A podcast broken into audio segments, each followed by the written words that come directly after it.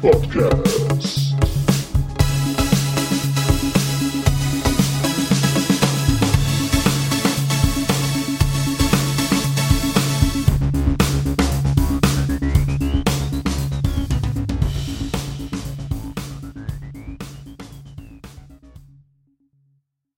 Hallo und willkommen zur neuesten Folge des Battlepods. Heute haben wir einen super Sonderspezialgast, den ihr, äh, während wir ich die anderen vorstelle, noch erraten könnt. Vielleicht schafft ihr es ja, äh, so als äh, winziges Teaser.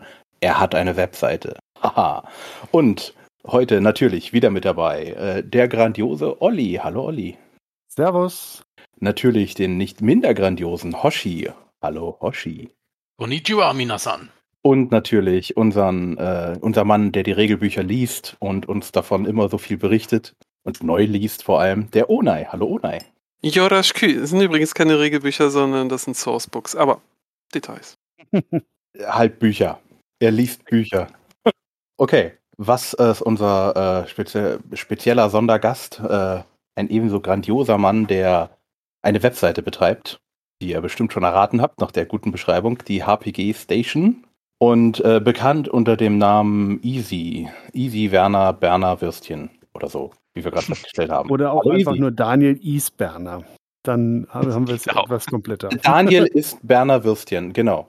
Ich weiß nicht, warum ich mit Berner Würstchen habe. Ich glaube, ich habe Hunger. Äh, aber jetzt erstmal Hallo Daniel. Hallo. Es ist schön, dass du da bist, so spontan. Ja, Und ähm, wir wollen mit dir über Battletech reden. Wer hätte es gedacht? Gerne. Und da, ja, und da Olli gesagt hat, ich will mit dem reden, äh, hat Olli auch äh, die ersten, äh, die ersten Worte. Ja, erstmal auch dasselbe. Ähm, wir haben dich ja echt wirklich super kurzfristig angefragt und da jetzt Urlaubszeit ist, hatte ich jetzt gar nicht so schnell damit gerechnet. Ich dachte erst im äh, September, dann hast du gestern nochmal nachgefragt, wie schaut's denn aus? Ich habe die Jungs gefragt, weil wir haben überlegt, welches Thema machen wir denn heute? Haus Steiner oder HPG Station und das war dann ein No-Brainer aus meiner Sicht, ganz klar. Ne?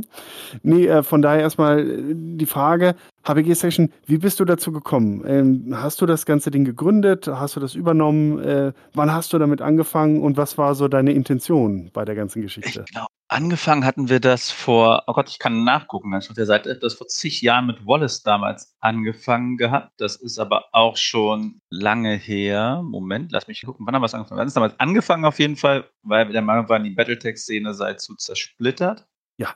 Und wir wollten eine zentrale Anlaufstelle bieten für Dinge, Ähm, Hintergrundmaterial etc. Und das war 2011. Mhm. Das ist auch schon wieder zehn Jahre her, das ist der Wahnsinn. Ne? Ja, da liegen aber sieben Jahre Pause dazwischen dann. Wir haben sie dann eine Okay. Weile betrieben. Dann hatte Wallace immer weniger Zeit und ich hatte immer weniger Zeit. Und dann hatten wir versucht, hey, will in der Battletech-Szene nicht jemand die HPG-Station übernehmen? Und alles blieb stumm. Und alle rückten Und- so einen, einen Schritt nach hinten, nur du bist stehen geblieben. Ja, so in etwa. Und dann habe ich die Seite eine Weile zugehabt, habe aber halt die Domain und den Webspace und so behalten. Und habe dem jetzt im Zuge des Kickstarters, habe ich die Seite dann wieder aufgemacht. Ich weiß, ich habe nicht wirklich mehr Zeit, aber irgendwie schaffe ich es trotzdem jetzt Artikel zu schreiben. Funktioniert halt. Übrigens sehr gerne lese, also vor allem auch deine, deine Kommentare und deine Blogbeiträge sozusagen. Ich mag diese persönliche Note. Ja, meine Freundin sagt das auch immer, wenn sie in meine Bücher reinguckt. Wenn ich Bücher schreibe, die lesen sich so, wie ich bin. meine Bücher passen. Ich glaube, das, das ist tatsächlich auch der, der, der richtige Weg. Also, dass man sozusagen auch nicht versucht, sich zu verstellen, nicht besonders cool zu sein, sondern einfach aus dem Herzen heraus äh, textet. Weiß ich aus Erfahrung. Ja, macht sonst auch keinen Spaß auf Dauer. Mhm. Übrigens, ähm, du bist schuld, dass wir diesen Podcast hier machen. Wollte schon mal in Sachen schuld sein. Ja, weil äh, du hast einmal geschrieben, dass es in äh, meinem Heimatort einen Battletech-Convention gibt. Da bin ich hingefahren und da habe ich Olli kennengelernt. Ja, Und äh, Genau. so entwickelt es Cool. sich. Das heißt, du Genau. bist dann schuld. Das war äh, Ja. hier, hier in Oberasbach die äh, Midsummer Dingsbums äh, Con äh, vom Alex. Summer Fight Night. Night. Midsummer Fight. Oh, das ist auch schon länger her, ne? Der, der Name, der geht ja so locker von der Zunge. Midsummer Night Dingsbums Fight. Aber die war cool. Also Alex, ich finde es schade, dass wir dieses und letztes Jahr das nicht haben stattfinden lassen. Falls du uns hören kannst, äh, gerne wieder. Ja, Nee, Kittery also- Con fällt ja auch seit zwei Jahren aus. Oder Welche Con? letztes Jahr. Die, die Kittery Kittery Con. Borders? Ah, ja, nee, ja, Kittery ja. Ist hier in der Nähe von Göttingen immer. Die fährt ja auch. Letztes Jahr ist sie ausgefallen. Ich glaube, dieses Jahr haben ist halt alles schwierig aktuell. Ja, aber immerhin die PhoenixCon soll ja stattfinden. Die Anmeldung ist ja schon gestartet. ja. Wir haben letztes Jahr ja auch mit ausgeklügeltem Sicherheitskonzept und allem das gemacht. Ich hatte Und haben mich sie am, leider, doch letztes Jahr haben sie, haben sie stattfinden lassen am Ende. hat ne? stattfinden lassen, genau. Ich habe Ja. quasi ein oder zwei Tage vorher aus, aus äh, tatsächlich äh, Sicherheitsbedenken, ähm, eines meiner Kinder ist halt Risikopatient und da ging das ja mit Corona gerade wieder so durch die Decke. Und dann triffst du dich da irgendwie mit, mit Leuten bundesweit. Meine Kinder hätten auch noch Geburtstag gehabt danach. Und die Geburtstagsfeier mussten wir auch ausfallen lassen. Da konnte ich schlecht sagen, liebe Kinder, äh, Corona, kein Geburtstagsfeier, aber ich fahre mal schön auf eine Con und treffe mich mit da ganz vielen Leuten. Hm, klingt gut, Äh, ja. Ich ja, schätze genau. Genau, und das, das ging dann nicht. Aber ich versuche es dieses Jahr einzurichten. Bist du zufällig auch da, Daniel? Nee, PhoenixCon versucht tatsächlich mir aus Cons noch ein bisschen rauszuhalten. Davon ab ist, dass ich auch nicht weiß, wie ich es zeitlich schaffen soll momentan. Ich bin mit den Kindern relativ viel halt hier so allein, habe viel mit denen zu tun, weil meine Freundin viel zu tun hat. Und ja, das ist schwierig. Du musst sie einfach Beide mitnehmen dass die dann raus. sagen. Du musst, du, du, musst du musst sie anfixen mit Battletech rechtzeitig, sodass sie dann sagen, ich will zur Con Papa, kommt noch endlich mit. Mhm. Ja, die Große ist auch schon ein paar Mal mitgekommen. Oh, cool. Ja, wie, wie viele Kinder hast du eigentlich? Zwei, Und wie alt sind die? drei und fünf. Ja, also noch ganz früh im Alter, die kann man doch super prägen. Die fünf. Fang damit früher an später. Dreivierteljahr Battletech spielen. Sehr gut, sehr gut. So lobe ich mir das. Gleich Anwärter. Und, muss, ja, und wichtig ist, die, die, die Hausfahnen von Steiner über die Betten schon mal hängen und so. Ui, aus, Ecke, ab in die Ecke. Genau, genau. Liebe Mithörer, wir hatten leider einen, einen kleinen Nova Ausfall Katzen. im System. Nee, nee, nee, dann jetzt mal ganz ehrlich, mit welchem Haus oder mit welcher Fraktion hältst du es denn im Battletech? Nova-Katzen tatsächlich. Guter Mann. Alles guter Mann, guter Mann, guter Mann. Da bist du beim Ona ganz richtig. Genau. Ich kann jeden Quatsch, den ich machen will, damit begründen, ich hatte eine Vision. Mhm. Die Bist du denn Vision war nicht so gut. Uh. Bist du denn per se mehr Klaner oder gibt es auch irgendwie eine Innersphere-Fraktion, äh, die dir gut gefällt oder naheliegt? Ähm, ich bin tatsächlich gestartet damals über die Computerspiele halt. Das heißt, ich bin natürlich voll Clan, was Clan ist cooler. Also MacWarrior man 2 mehr Clan- sozusagen. MacWarrior 3 und 4 und ne, 2 noch nicht, 2 hatte ich noch. Aber Mhm. da war auch das Clan-Equipment einfach besser. Und ja, bin auch bei Nova Katzen, aber so in der Sphere-Fraktion, weiß ich nicht, die Häuser sind alle so seltsam irre. Die Klaner sind auch irre, also alle irre. Ja, das stimmt schon. Aber was, was mich bei den Clans immer so ein bisschen gestört hat, die, die, also die Konformität. Also klar haben sie so Nuancen, ne? aber so dieses alles, ja, in der Geschko und Krieger werden und äh, alle auf ein Ziel zu rennen und, äh, ne? Das, das hat mich so mal ein bisschen, ich fand die Bücher immer ein bisschen anstrengend, weil man immer versucht hat, mit, mit aller Macht da zumindest ein bisschen Individualität reinzubringen und dann es nicht so wirken zu lassen, als wenn da irgendwie, keine Ahnung, 45 Drohnen in, in der äh, Galaxie äh, dann da irgendwie losmarschieren. Was aber so ist, ne? Ja, gefühlt ist das schon so, ne? Aber okay, Nova Katzen, aber das ist zumindest eine der, der, der spannenderen Clans, äh, die ja auch eine, auch immer. ja, eine der illustren äh, Geschichten hinter sich hat. Ähm, aber wie kamst du jetzt genau auf die? Gab es irgendwie ein Buch, das dich dann da inspiriert hat? Oder war in Nee, Spielen kommt ja tatsächlich nicht so war vor? es der Hintergrund mit den Visionen, weil ich es sehr spannend fand, weil ich bei Battletech generell diesen Status, dass wir zwar nichts Übernatürliches haben, aber es immer irgendwie so angedeutet ist und vielleicht gibt es das doch, man weiß ja nie. Das Übernatürliche hat in Battletech immer so ein ganzes Randding und das fand ich bei den Nova-Katzen auch so spannend. Das sind irgendwelche übernatürlichen Visionen und hey, im Regelfall stimmen sie sogar und irgendwie fand ich das ganz spannend. Gut, sie geben sich auch Mühe, ihre Visionen schwim- stimmen zu lassen, wie wir auf Tokait erfahren haben. Ne? Hey, wenn mein Clan Ja, stirbt, ja. verändere ich mich. Also haben sie mal eben ihren halben Clan selber ausgelöscht. Klar. Klingt auch Und? logisch. Und wir sind gewissermaßen Verbündete. Also der hier äh, äh, drei von vier Podcastern sind ja Kuritisten hauptberuflich und von daher Ja, uns die uns doch nah. ausgelöscht. Nee, ja, das, das, das ist, kam ja nach uns. da haben wir nichts mehr mit zu tun. ähm, nee, okay. MacWarrior 3 war dein Einstieg und wann, wann hast du so mit dem Tabletop dann auch gleich dann angefangen, inspiriert oder erst später? Später. Ich habe noch MacWarrior 3, Mac Commander, Mac Commander 2, MacWarrior 4 und dann mit MacWarrior 4 irgendwann habe ich mit einem Freund gesagt, hey, oder haben wir zufällig, hey, da gibt es auch ein Brettspiel zu, haben, sind wir losgegangen, jeder durfte sich zwei Figuren kaufen und wir hatten ein Regelwerk. Weil wir haben das damals noch gespielt nach What You See is What You Get. Das heißt, ja, die zwei Figuren musstest du auch spielen. Und dann haben wir Regeln gelernt und haben zig Stunden für kleine Spiele gebraucht, weil wir alle keine Ahnung hatten, was wir tun und ständig im Regelwerk blättern mussten. Das auch noch auf Okay. Englisch war. Und unser Englisch war allgemein nicht so berauschend damals. Wie, wie alt warst du da, wenn ich da fragen darf? Ah, wie alt war ich? 13? 14? Ja, könnte hinkommen. Ja, okay, okay. Dann ist das auch noch ein bisschen herausfordernder, so, ne? Von der, vom Schulischen und so weiter. Aber nee, cool. Und habt ihr dann auch äh, organisiert gespielt? Also im Battletech so mit Vereinen oder irgendwie, keine Ahnung. Nee, erstmal haben wir nur so unter uns gespielt und dann habe ich irgendwann bin ich mal zur Redcon gefahren. Mhm. Glaub, In, in ich dann Rating die, ne? In Dortmund damals noch. Ah ja, okay, weil ursprünglich, glaube ich, war sie in Rating, deswegen Redcon, aber ich bin mir nicht ganz sicher. Also von daher, with a grain of salt. Aber in Da Dortmund gab es auf jeden Fall auch. Genau, da war sie, glaube ich, frisch nach Dortmund gezogen oder das zweite Jahr oder so. Dann Mhm. bin ich dahin, Redcon. aber alleine. Und ja, ich spiele heute noch Battletech, mein Bruder und mein Kumpel nicht mehr. Und dann bin ich auf einmal bei, habe ich Sörtes Füsiliere kennengelernt, habe mehr Leute kennengelernt, die in Berlin gespielt haben und bin dann bei Team Trueborn rumgehangen eine Zeit lang. Hab da auch, war dann auch im Vorstand. Dann habe ich da aufgehört aus Zeitgründen. Mhm. Ja, also, Also das, du hast dann schon, bist dann so, so quasi den, den Weg durch die Institution gegangen und hast auch das Organisierte kennengelernt. Und das war dann so in den, in den 2000er Jahren, die waren ja so ein bisschen die saure Gurkenzeit. Also 90er Jahre war ja meine Zeit mit MacForce und Nice Dice und so, ne? Und dann kam ja irgendwo Anfang der Nullerjahre der Bruch, den habe ich gar nicht so mitbekommen, weil ich da in der Zeit pausiert hatte. Und da sagtest du, die, die, das war unglaublich zersplittert. Ist das dann damals schon auch dann so aus deiner Sicht so der Fall gewesen oder Ja, setzt ich du das erst ein? angefangen und ganz ehrlich, ich habe Sachen miterlebt, damals noch mit Battletech Info, dem Forum, dass sich da Leute gegenseitig beschimpft haben. Einer von denen hat uns dann im Chat, den es dann irgendwann auch gab, gedroht, wenn ihr zur PainterCon kommt, bringe ich euch um und Oh ey, je. Wow, das so ist richtig Sachen. heftig. Und es war zu dem Zeitpunkt dann auch im BT-Info-Admin-Team und als den, der da auch im Mod-Team war, nicht rausgeschmissen haben, habe ich gesagt, gut, dann löscht mich komplett und ich bin dann raus. Und ja, also bin da voll in diese Phase, als ich alles am Zersplittern war, damals dann reingerutscht. Okay.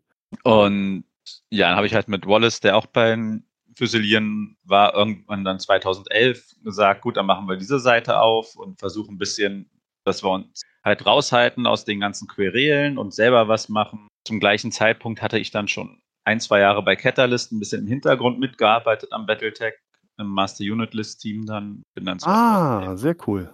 Was hast du da genau 2011 gemacht? ging's Dann auch. Ähm, die Master Unit ist, ich habe vor allem Battle Armor Konstruktionen gemacht und die kon- überprüft. Battle, Battle Value habe ich dann irgendwie an die Hand gekriegt. Keine Ahnung, wie das bei mir gelandet ist. Gut, vermutlich, weil ich rechnen konnte und Spaß dran hatte. Ähm, habe mich darum gekümmert, dass die Einheiten ihren Battle Value richtig haben, dass das auf, dass die auf den Record Sheets auch stimmen und wir haben Fehler gesucht dann und gefunden und Konstruktionsregeln gemacht und getan und hinzugefügt und dann kam, ich glaube, das war auch 2011 Technical Readout Prototypes raus. Da hatte ich dann auch das erste Mal, dass ich Battletech geschrieben hatte, mit was drin. Und irgendwie war 2011 dann halt relativ viel am HPG-Station gemacht. Ich hatte meine erste Battletech-Veröffentlichung, dann nicht nur als Fact-Checker, Master Unit List Team oder was auch immer ich vorher mit. Und dann zog das an und irgendwie war Battletech halt trotzdem so viel war nicht Ja. zu dem Zeitpunkt. Es war ja eher so am Auslaufen. Dann ja, habe ich bei Ulysses noch einen Roman irgendwann reingekriegt. Gott, wann kam der denn? Wann ich bei Ulysses den Roman ähm, gejagt? Oder Silent Reaper-Zyklus. Gott, ich muss Den hast du dann redigiert oder aufbereitet oder wie oder übersetzt? Den habe ich geschrieben. Ach, den hast du selber geschrieben. Den habe ich geschrieben. Ich weiß gar nicht Wow. mehr, welches nachsehen. Ich habe ja noch mehr. Ich bin ja, ich schreibe ja auch schon länger meine eigenen Science-Fiction-Sachen und da hatte ich dann mal die Gelegenheit, einen eigenen Battletech-Roman zu schreiben. Und habe seitdem ja noch Oder? nur ein, also es war eine sechsteilige E-Book-Reihe und die war dann insgesamt ein relativ dicker Roman mit 400 irgendwas Seiten. So, ja. Aber halt kein zweiter, weil danach hat Ulysses die Romanreihe dann eingestampft. Sehr schade. War bestimmt meine Schuld. Na, das glaube ich jetzt nicht. Nein, aber das war ja wirklich die saure Gurkenzeit. Das war so das, das Dark Age tatsächlich im wahrsten Sinne des Wortes äh, vom Battletech. Ja. Ne? Und Stimmt, also ähm, hier war ja Purpose rausgeflogen, dann irgendwann noch oder ist gegangen. Bin bis heute nicht sicher, was da genau gelaufen ist. Und dann saßen wir ohne Line-Developer da und Ulysses hat auch weniger gemacht. Ja, irgendwie alles schön. Aber aber erzähl haben mal das über auch das überstanden. Wie, wie, wie, wie hat sich das gestaltet? Also, weil das Problem ist ja, dass das Universum existierte ja dann jetzt schon seit einigen Jahrzehnten. Es gab Dutzende von, von Romanen, es gab jede Menge Sourcebooks schon. wie schwer ist das dann, eine, eine frische, neue, spannende Geschichte in so einem doch sehr ausformulierten Universum zu schreiben? Geht, habe ja ein paar geschrieben seitdem noch. Also ich verbringe bei allem, was ich mache, etwa genauso viel Zeit zum, mit dem Fact-Check, bevor ich fertig bin, wie ich tatsächlich zum Schreiben brauche. Und dann gehen die Sachen noch mal in die Fact-Checker, die immer noch mal ein, zwei. Ähm, Mhm. Mein Onkel allein, ich habe ja am Turkite-Buch mitgeschrieben, die Nova-Katzen, jetzt am neuen. Was ich da allein an Mhm. Zeit reingestopft habe, rauszukriegen, was zur Hölle im ursprünglichen Turkite-Buch eigentlich passiert ist. Weil das stimmt ja gar nicht. Ich meine, weder die Namen unserer Kane stimmten in dem Buch, noch wurde irgendwie erklärt, warum es sein kann, dass ein einziges kaputtes Landungsschiff bei den Nova-Katzen so ein Problem verursacht und vor allem wie ein einzelner Raumjäger da reinkrachen und dieses Schiff zerstören kann, ohne dass irgendwer abgesprungen ist. Und vor allem, wenn das so ein wichtiges Schiff war, wie hieß das eigentlich, das Landungsschiff? Das stand da auch nicht drin. Titanic 2. Also, also äh, sitzt da und du hast so viele Lücken in dem Turkait gehabt und so viele Sachen, die einfach nicht richtig sein konnten, weil du kannst auch nicht einen Kahn und Sarkan tauschen, auch nicht hinterher die Ringe, die Ränge miteinander, weil sie Schnick, Schnack, Schnuck spielen. Das stand da aber auch so drin. Ähm, und das habe ich dann in dem Buch versucht, etwas zu ordnen. War noch ganz gut. Johannes hat die Jadefalken gemacht. Er tut mir bis heute noch mehr leid, weil die Nova-Katzen sind ja nicht so ausformuliert gewesen, was passiert ist, aber Jadefalken dagegen waren ausformuliert über mehrere Bücher und Quellenbücher und überall stand was anderes. Dazu habe ich mal eine Das ist Frage. Er genau das- das- das ist genau das, was ich meine, so dass das halt einfach auch so viele Quellen existieren, Sachen, die sich auch widersprechen, sieht man ja auch beim Star Wars-Universum, das halt über Jahrzehnte gewuchert ist. Und das, das Battletech-Universum ist halt auch mm, schon ein bisschen älter, ne? Und ist dir da Ja, auch ist mal bei deinem Schreiben irgendwann mal so ein Fehler passiert, wo du sagst, hast, oh, verdammt, das war dann doch ganz anders und dann bist du dafür quasi an den Pranger gestellt worden? Oder gibt es irgendwas, was, wo du sagst, Nee, Mensch, das tut mir wahnsinnig leid oder sagst du, nö, alles, alles gut gelaufen? nee, alles gut. Ich, ich gebe mir vorher viel Mühe. Es gibt hin und wieder Sachen, die die Fact-Checker dann rausnehmen oder mir sagen, hey, das ist hier anders oder das ist aus den und den Gründen nicht gut. Dann wird das geändert oder man redet drüber, wie kriegt man das hin, dass man das weiterhin so machen kann, aber noch ein bisschen was ergänzt, damit das dann wieder einpasst. Mhm. Aber an den Pranger gestellt wird eigentlich niemand. Die Fact-Checker sind halt ehrlich, sagen dir, hey, das ist falsch. Dann musst du halt gucken, wie du es hinkriegst. Aber nö, das passt. Ich meine, was soll schlimmstenfalls passieren? Ganz ehrlich, wenn doch mal ein größerer Fehler irgendwo sich einschleicht, gibt es hinterher einen Errata. Aber sollte halt eigentlich, ist es vermeidbar. Man muss halt relativ viel Zeit reinstecken. Das meine ich ja, ich brauche ähnlich viel Zeit zum Nachforschen wie fürs Schreiben, aber das ist dann halt so. Und es macht auch Spaß, ganz ehrlich. Ich habe jetzt ein Ding ist noch nicht veröffentlicht, kann ich nicht so sagen. Habe ich angefangen, da meinte ein anderer Autor, der da zwar nicht mitgeschrieben hat, aber aus anderen Gründen mit drin hing, ey, hier hast du dir wirklich eine faule Lösung ausgesucht, also lazy writing, da das hinzukriegen, wie du es willst. Da habe ich erstmal gesagt, gesagt "Ah, lazy writing und da habe ich es mir nochmal angeguckt und gesagt, na, er hat recht.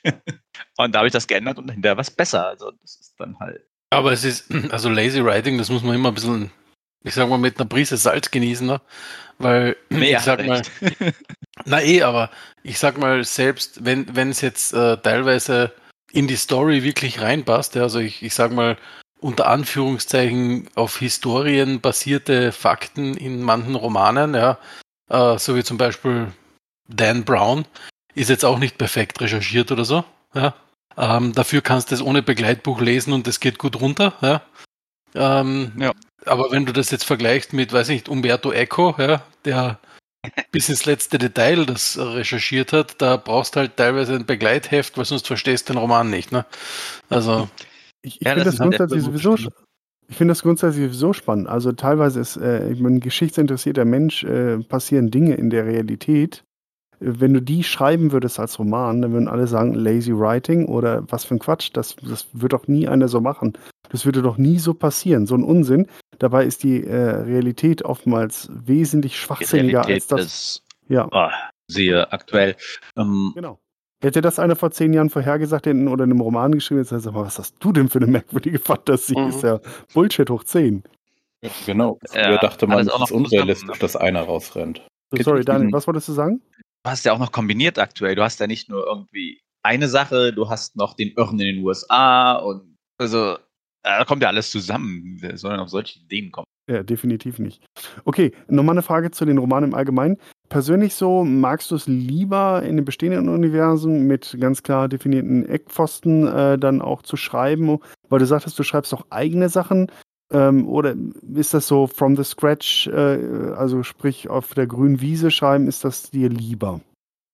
Ähm, ich, keins von beiden ist mir lieber tatsächlich. Ich mag beides. Es hat beides andere Anforderungen und dadurch wächst man auch damit. Ich finde, ich habe durchs Battletext-Schreiben andere Sachen dazugelernt als in meinen eigenen Sachen. Gleichzeitig habe ich in meinen eigenen Sachen auch Sachen gelernt, wie ich Sachen mache und wie ich eine Story entwickeln kann, die ich im Battletext, wenn ich immer noch Battletext schreiben würde, so nicht lernen würde. Es fügt sich gut ein und vor allem du kriegst dadurch, wenn du in so einem bestehenden Universum schreibst, auch andere Herausforderungen gesetzt zum Teil. Wenn es dann heißt, hey, wir brauchen die Story hier so und so und du denkst dir so, habe ich noch nie gemacht muss ich jetzt echt mal überlegen, wie ich das angehe. Und wenn du das dann tust Mhm. und die Mühe gibst, ich für meine eigenen Sachen habe ich noch nie gemacht, weiß ich nicht, wie das geht.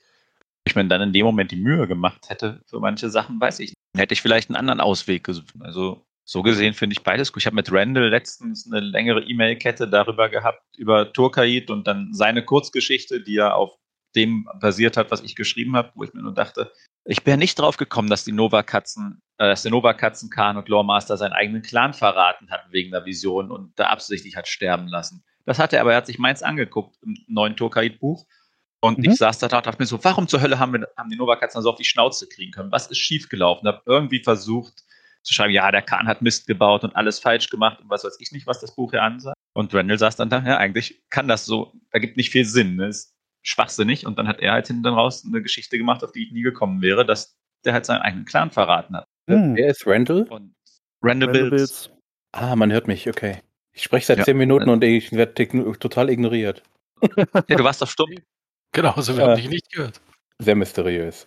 Ähm, ich wollte noch fragen, äh, das Tukahit-Buch, äh, ist das irgendwie, äh, ist das was Offizielles? Und wenn ja, das für Das ist was Catalyst, Offizielles, ja, ja, das- oder Nee, das ist das neue Battle of Turkait von Catalyst. Das ist November. du schreibst das auf Englisch? Ja, ja, ich schreibe auf Englisch für Catalyst. Für Ulysses gibt es ja nichts zu schreiben auf Deutsch. Also Oh.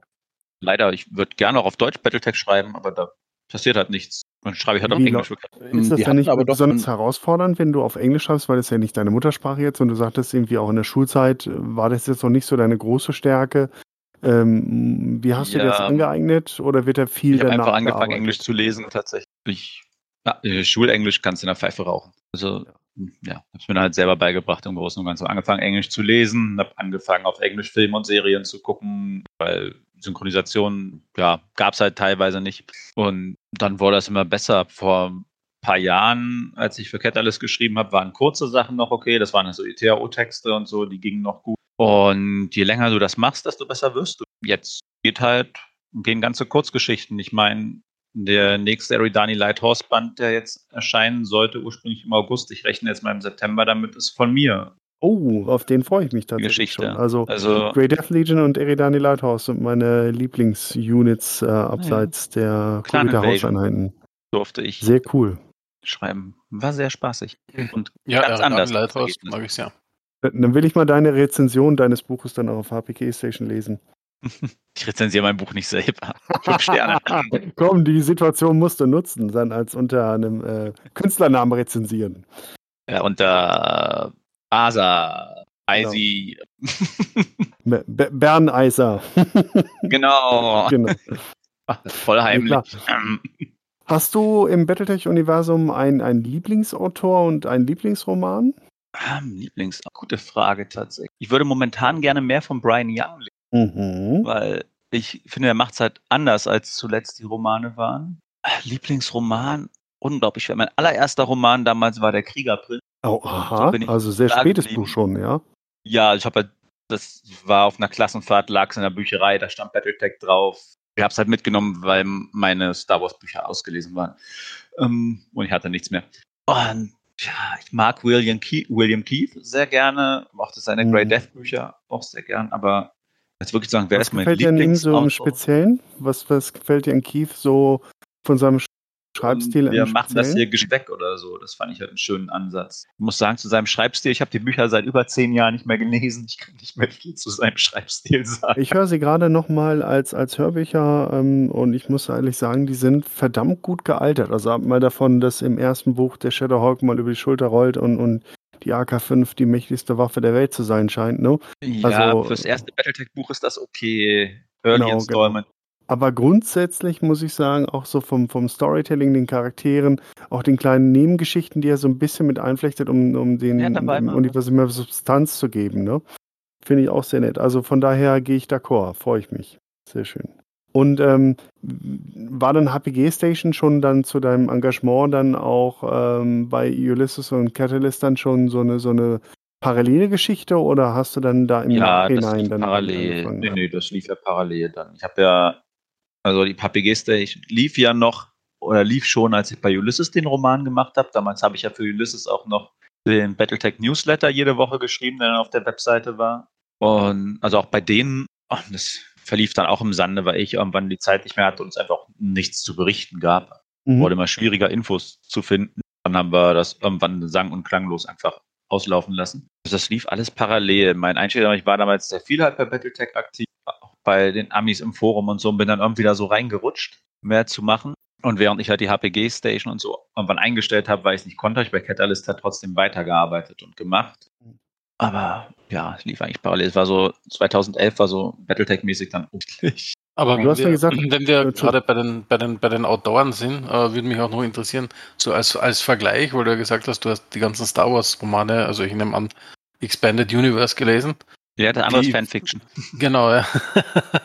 wie, wie, wer, wer, wer ist da so dein Lieblingsautor, wenn du wenn du das so im Vergleich jetzt siehst? Timothy Sane. Der einzige von Mm. denen, Ja. ich heute noch lese. Gibt es denn da einen Äh, Fanclub? Ich will dem gerade, glaube ich, spontan beitreten. Gibt's nicht, aber kannst gerne einen gründen. Okay, alles klar. Äh, Moment, das solltest du erst machen, nachdem er die nächste Frage beantwortet und, hat. Und zwar, was ist dein Lieblings-Mac? Darf ich nicht sagen, der ist noch nicht erschienen. Ah, Okay, dann machen wir es dann machen wir es einfacher. Von den, von den O- Original äh, Clan-Mechs äh, 3050er Readout, welcher davon ist dein Favorit? Weil du bist ja ein Claner, deswegen brauchen wir dich nach Boah, den ja. 30. Ja. Stormcrow. Welche Mhm. Variante? Ähm, von den Original Mhm. A und B. mhm. Ja, die A ist natürlich super geil. Die B ist, ist die mit der AK-20 mit der äh, Genau. Die Prime Ja, ist die auch ist geil. Stormcrow hat nur geile Varianten. Außer Also die- meine. Schon, Stormcrow ist ein cooler Mac. Also ich muss sagen, ich bin ein Fan der Prime, äh, weil die einfach, ja, ich habe damit mal ein Duell auf vier Grundkarten gegen den Warhawk C gespielt, gefühlte 150 Runden und ich habe gewonnen. Ich sah zwar aus wie Scheiße, aber ich habe gewonnen. Und Ja. das werde ich einfach ein Mörderding. Das Ding ist beweglich, es hat unglaubliche Reichweite in der Prime, es hat auch massiven Schaden, es kann gut kühlen. Also Stormcrow ist einfach cool, wenn man bedenkt, dass das ein 55 Ja. Tonnen Mac ist. Sie, sieht man ja auch sogar in diversen Spielen. Ne? Stormcrow ist auch in MWO zum Beispiel ein cooler Mac. Ne? Ja, obwohl ich muss sagen, durch die Ja, da niedrigen. Mounts natürlich schwierig, ne? Muss man mal auch mal ganz fairerweise sagen. Also ich glaube, Meta kann ich mir jetzt nicht erinnern, wenn dann nur, muss es mal irgendwie eine kurze Zeit an der Sonne gewesen sein. Aber ich habe sie immer mal wieder gerne ausgepackt, weil es einfach ein eine, cooler Mac ist. Ja, doch. Macht Spaß. Du. 8 Small Pulse war, war mal für eine Weile Meter, das war eklig. Yee. Bi- bi- bi- bi- Hm. Ja, Me Medium Max mit XL Engines äh, hat die zum Frühstück Ganz am verputzt. Anfang Jenna mit Small Laser und den Leuten immer in den Rücken. Mhm. ja, ja. Also demnach, du hast auch äh, MWO gespielt? Ja. Oder spielst du es noch? Gelegentlich installiere ich es mal, spiele drei Runden und dann höre ich wieder auf. Warum? Was Weiß gefällt dir in es MWO? eine Was Viertelstunde nicht? zu warten, bis ein Spiel losgeht. Ja, Ah, abends ist es eigentlich die Frequenz aktuell eigentlich ganz gut, würde ich sagen. Also da brauchst du keine Viertelstunde warten, aber ist natürlich nicht instant, das ist klar. ja, also jetzt in der letzten Zeit muss ich sagen, wenn, wenn wir uns dann mal in, in, in einer kleinen Gruppe zusammenfinden, geht's eigentlich relativ fix. Ja. Außer Faction Play, ne? Das ist da, kannst du überwintern vom Rechner. Also, Ganz vergessen. das noch? Ja, als Modus das gibt es das noch, aber die, die Queue ist halt leer, ne, weil es einfach nicht, die Units sind nur noch ein Schatten ihrer selbst, ist ja bei uns ganz genauso. Wir waren ja in, der- in der Hochzeit, hatten wir über 100 aktive Spieler, also aktiv im Sinne von ähm, Leute, die halt ein oder zweimal im Monat da sind und aber auch wirklich sehr viele, die praktisch täglich online waren. Und wenn ich sage sehr viele, das waren bestimmt 20, 30 Leute, die fast Mhm. täglich da waren. Und der Rest war mindestens ein, zwei, dreimal die Woche dann halt dann da. Mhm. Ne? Davon sind wir sehr, sehr weit entfernt. Liegt aber einfach daran, MWO bietet spielerisch nichts Neues. Und das hat das Mhm. Spiel natürlich in Relation zu den extrem vielen kostenlos Free-to-Play Geschenkspielen der letzten Jahre Natürlich dann Mhm. immer irgendwann unaktiver, unattraktiver gemacht. Aber ist ein anderes Thema. Aber sonst so MWO, ins, lässt du dich manchmal für deine Bücher auch von, von Spielen wie MWO oder MW4 inspirieren, also von den Kämpfen? Nee, gar nicht. Weiß ich nicht. Läuft anders. Ich weiß für gewöhnlich auch nicht, wenn ich einen Kampf anfange zu beschreiben, habe ich auch keine Ahnung, wie der ausgeht, wie der läuft. Kampf passiert einfach und ich schreibe schnell mit. Und genauso wie der Rest von der Bücher auch. Ich bin immer ganz fasziniert davon, was immer. Das heißt, du hast jetzt keine, also klar, du wirst wahrscheinlich so eine grobe Outline haben, ne? Aber ähm, hast jetzt nicht so, bei dass du dich. brauche ich dann doch. Bitte? Meistens nicht wirklich. Ich schreibe so bis zur Mitte und dann merke ich, ich muss das jetzt sortieren. Ah, okay. Also wirklich so frei nach Schnauze. Ja, funktioniert beim Battletech, muss ich ein bisschen mehr drauf achten. Es geht tatsächlich auch frei Schnauze noch sehr gut. Muss halt vorher Zeit in die Recherche stecken, um was ich machen kann. Das ist aber echt cool. Weil da gehört auch eine Menge Mut dazu, ne? Weil du kannst dich ja auch in eine Sackgasse schreiben. Also, Ja, dann muss ich entweder was löschen oder gucken, dass ich sie löse. Bislang habe ich ja jede Sackgasse lösen können, und wenn es einen Tag gedauert hat. Ja, na, ist, ich, ich, ich, mich, äh, ich bin nur quasi fasziniert, weil ähm, ich sag, Drehbücher sind ja typischerweise kürzer als, als Romane, ja. Und wenn man sieht, was für, man verzeiht mein, Eng, äh, mein, mein Französisch, wie viel geronnene Scheiße im Moment an Filmen gedreht wird, wo komplette Plotlines keinen Sinn machen, ja, ähm, muss man da in einem Ja. Roman noch mehr aufpassen, tendenziell, und das finde ich schon sehr cool. Ja. Machst du das Aber eigentlich irgendwie- irgendwie so hauptberuflich, teilberuflich oder rein hobbymäßig? Nee, ich habe das, das Schreiben war eine Zeit lang meine einzige Einnahmequelle, lief auch ganz gut, war jetzt, also reich geworden bis damit, bin ich damit nie, aber es ging, so für mich allein. Und dann habe ich Kinder gekriegt, mit denen brauchst du dann doch einen Job, der Geld bringt. Und deswegen ist das jetzt so ein Nebenbei-Ding, das Schreiben. Dafür habe ich halt einen Job, der tatsächlich Geld bringt und kann dafür meinen Kindern was zu essen auf den Tisch stellen. Das ist schon praktisch. Mhm. Ja, auf jeden Fall. Aber kommen wir nochmal zurück zur HPG Station. Also das Ziel war ja so ein bisschen die sehr fragmentierte und zersplitterte Battletech-Community, zumindest im deutschsprachigen Raum, wieder zu einem bisschen zusammenzubringen, eine Plattform zu bieten. Wie gut hat das aus deiner Sicht geklappt? Nicht wirklich. Also Wallace und ich haben die zu zweit betrieben. Es gab immer mal wieder wen, der so einzelne Sachen gemacht hat. Aber Content lief damals über uns beide und jetzt fast vollständig über mich. Einen hat nicht wirklich funktioniert. Was der Community geholfen hat, ist, dass sie sich einmal im Großen und Ganzen selbst erledigt hat und sich neu aufbauen musste. Da hatte ich aber zum Glück nicht viel mit zu tun. Worin, deiner Meinung nach, liegt das denn, dass die Battletech-Community, ich meine, gut, dass es Streit in anderen Communities gibt, ähm, siehe Star Trek jetzt oder auch Star Wars, das ist jetzt äh, kein Alleinstellungsmerkmal von Battletech, aber ähm, dass es im Battletech auch immer wieder so dieses, dieses Persönliche gibt, wie du es vorhin beschrieben hast. Ich habe ja auch schon ähnliche Situationen erlebt, jetzt nicht mit Morddrohungen vielleicht, aber auch Sachen, wo man sagt, hey, das geht weit über das hinaus, was man eigentlich so in dem Fandom eigentlich erwartet.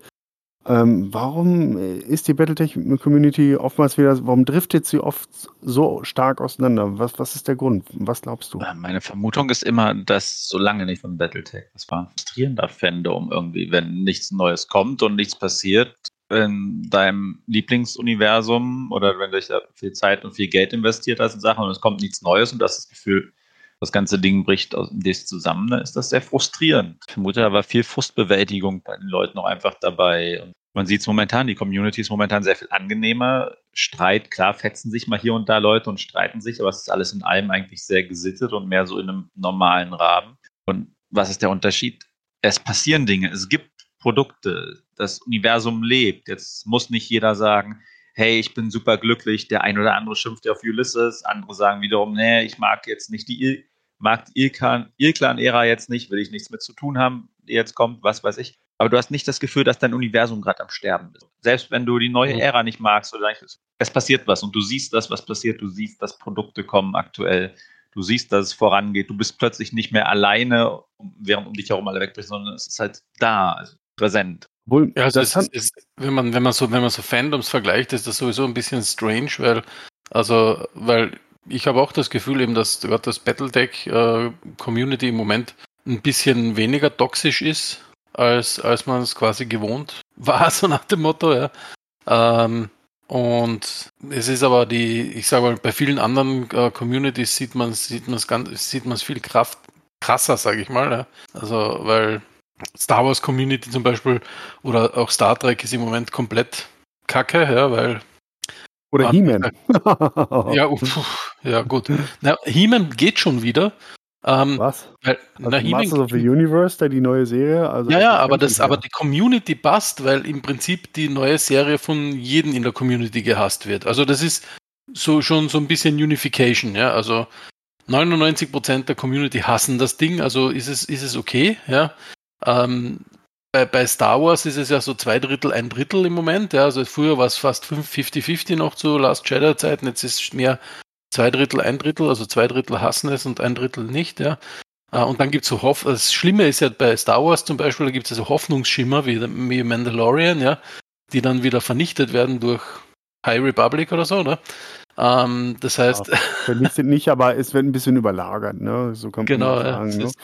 und, und Star Aber Trek ist ganze High Republic, Endzeitstimmung. Also, Ich ignoriere das einfach mal. Ich ignoriere einfach ja, mal. können diese- viele Fans nicht. Also ich bin ja auch so einer, ich sage einfach, ich bin so der Salatbar-Typ. Ich nehme aus jeder, äh, jeden Franchise das raus, was mir gefällt, ja, und das andere ignoriere ich einfach, ja. Ja, du ich sag mal, Ähm. wenn, wenn, die- wenn die in, in der Timeline was machen, äh, die meine Lieblingstimeline nicht wirklich betrifft, dann ist das vollkommen okay. Wenn jemand, der aber Luke Skywalker als Charakter total auf den Kopf dreht, dann nehme ich das natürlich persönlich. Aber wenn die dann High Ja. Republic irgendwie tausend Jahre vorher mit irgendwelchen, keine Ahnung, mit irgendwelchen Sith und so weiter rummachen, na, das ist mir vollkommen wurscht. Tut es.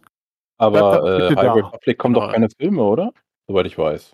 Bitte? Was müssen Äh, Es kommen ja keine Filme oder so von High Republic, sondern nur Bücher. Ja, zumindest sind noch, Comics, oder? es sind noch keine angekündigt, aber man weiß es ja nie. Also es ist Auch wenn das äh, Gerücht, die Gerücht, Gerüchte laufen, laufen da ja heiß, ja. Also es Mhm. ist, Raven, ich will Raven. Alles andere ist Genau, mir egal. also- Ich will Raven. Ja, gut, ich war Wer Raven, also hallo, hier bin ich. Ja, nein, ich meine, mein, ähm, ähm, wenn es erfolgreich ist, dann werden sie was dazu bringen, aber da sieht es ja momentan nicht nach aus. Also ich nee, glaub, das stimmt, ja. Also, von ja, daher, das ist ja mal die Sache, was erfolgreich ist, da wird was gemacht. das Außer man heißt aber- George Lucas.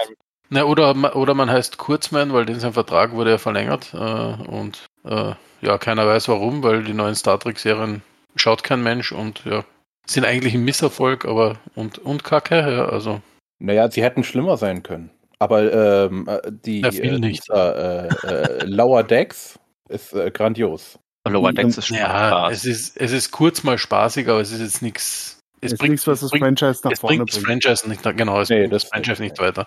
Aber lass Und- uns mal zu und- unserem Franchise zurückkehren. Ähm, ähm, Battletech, ich meine, äh, jetzt mal so zum Gegenkontrast in den 90ern hat sich ja auch noch was entwickelt, ne? Aber damals war die Situation auch schon sehr toxisch, äh, aber auf andere Art und Weise.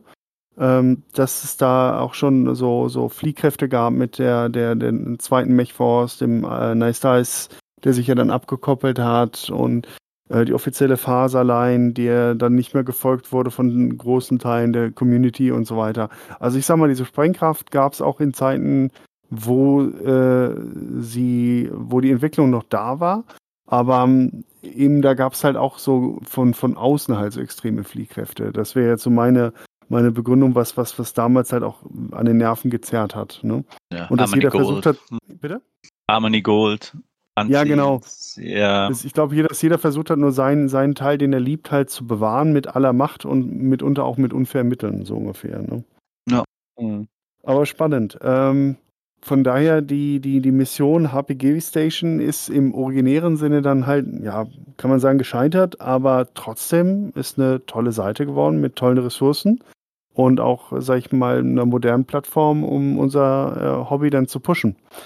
das aktuell- war das Ziel, als ich es jetzt wieder aufgemacht habe. Jetzt nicht mehr zu sagen, ich versuche die Communities zu, ein, zu ein, nicht so, ich wollte einfach irgendwo sammeln, dass man weiß, wo findet man Informationen, was passiert. Ja.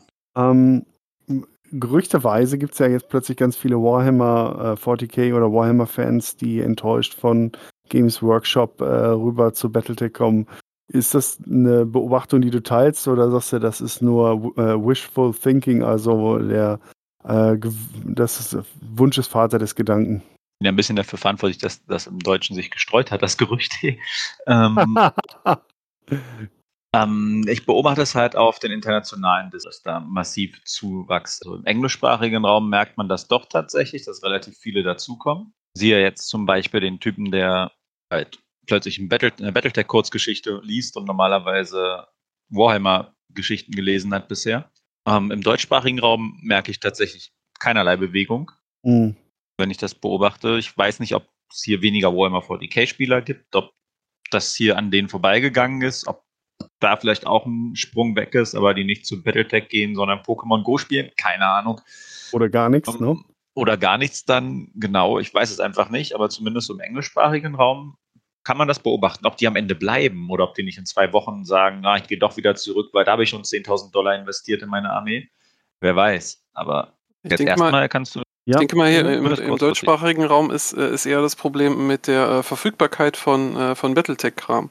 Ähm, Ja, das ähm, auf Deutsch auf jeden Fall, aber das ist bei den Amis gerade nicht besser. Das Zeug liegt in Containern und ist noch nicht ausgepackt. Also da ist ja auch gerade Ja.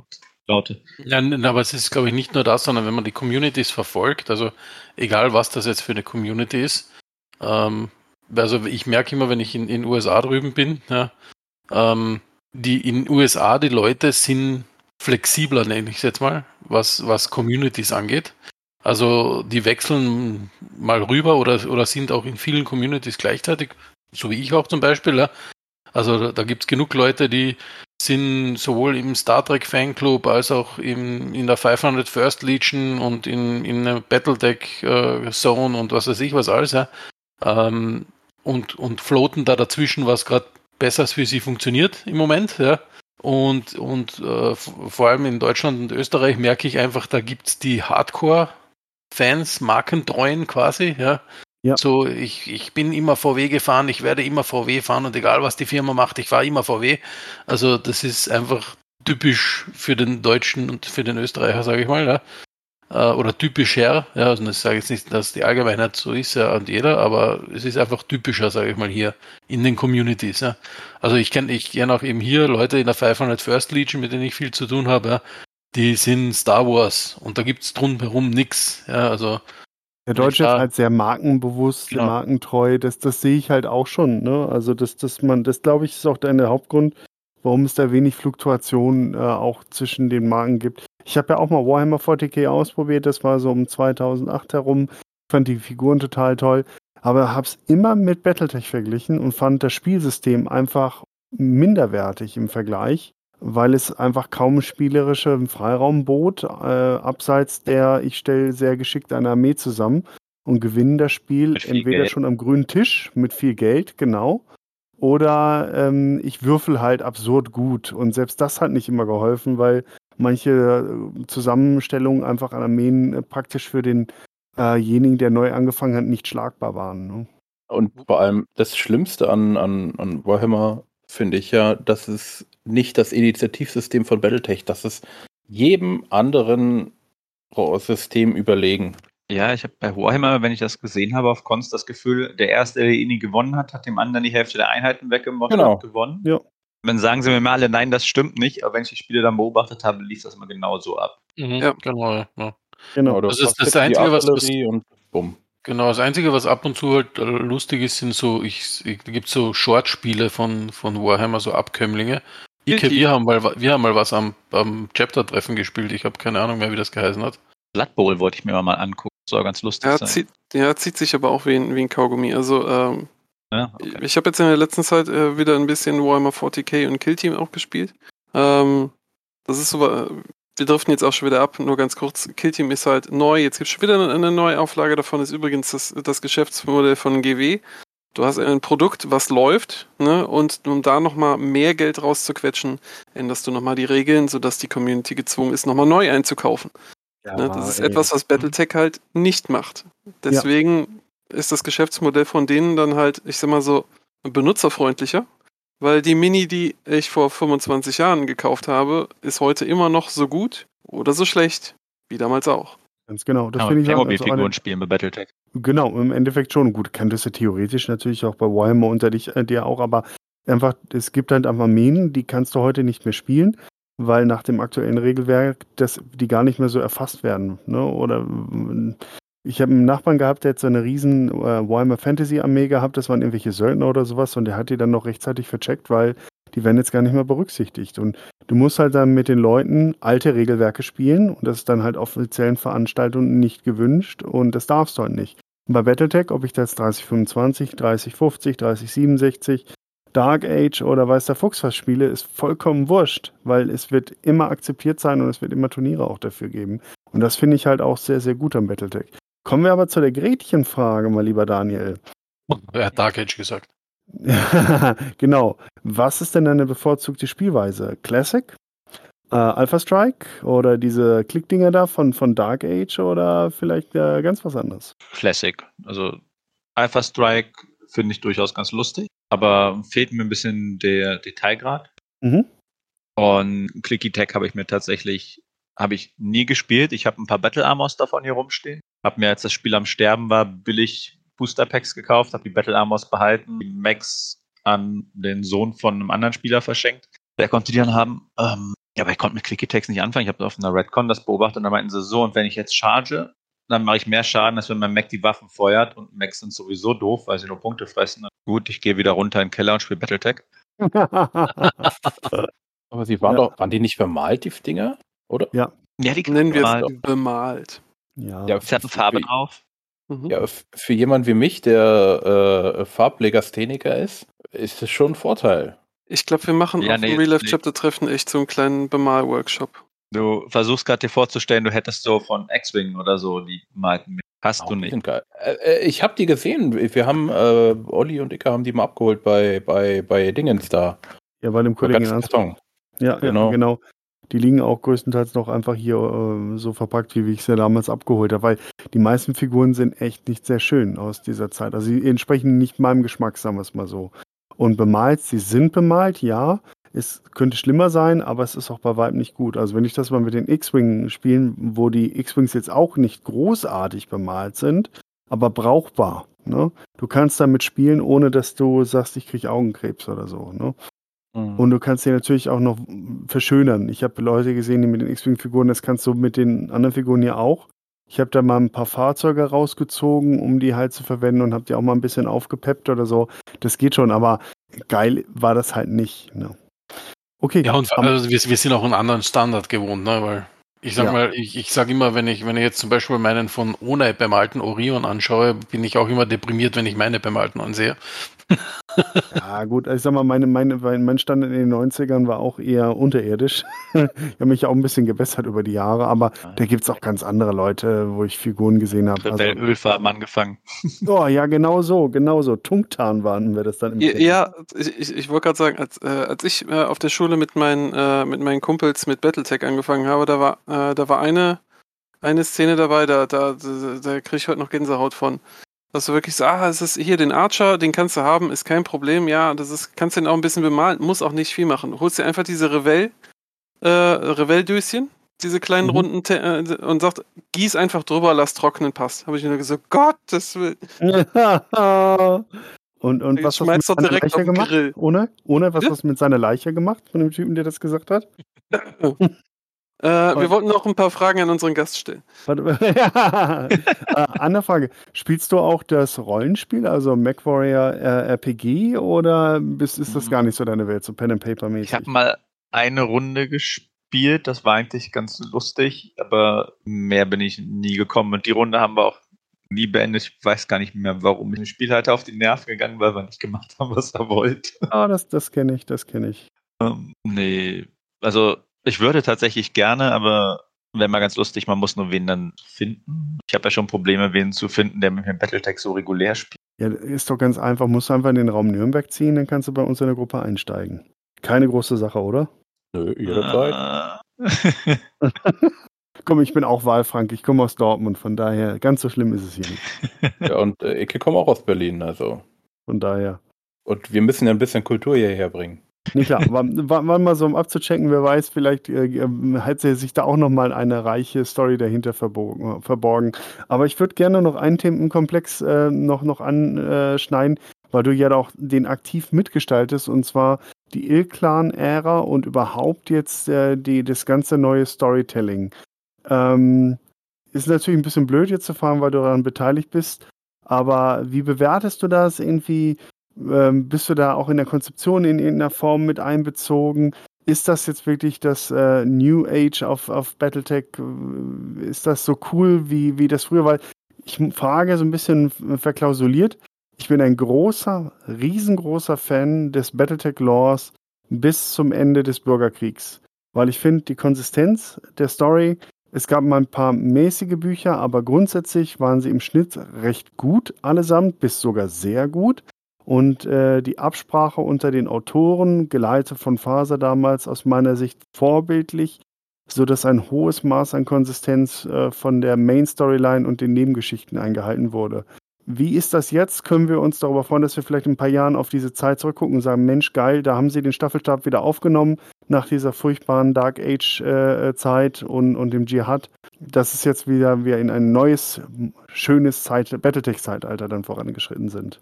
Mit der Konzeption habe ich erstmal gar nichts zu tun tatsächlich. Mhm. Ich kriege auch nur gesagt, so ist das. Mach was. Macht aber Spaß. Ähm, ich finde tatsächlich, ja, es ist abgesprochen. Ich meine, guck dir das an, Dark Age, wenn du dir damals angeguckt hast, die ersten zehn Romane, wenn du jetzt mal den allerersten rausnimmst und zum Großen und Ganzen in der Pfeife rauchen, ging dann erst mit Flight of the Falcon wirklich los, dass du wieder eine Story hattest, die auch zusammenhing und so ein großes Ganzes vorangebracht hat. Ja, die zehn davor gab es so Hintergrund, oh, Blackout. Aber ansonsten hast du, wer hat das letztens formuliert bei Patriot Stand?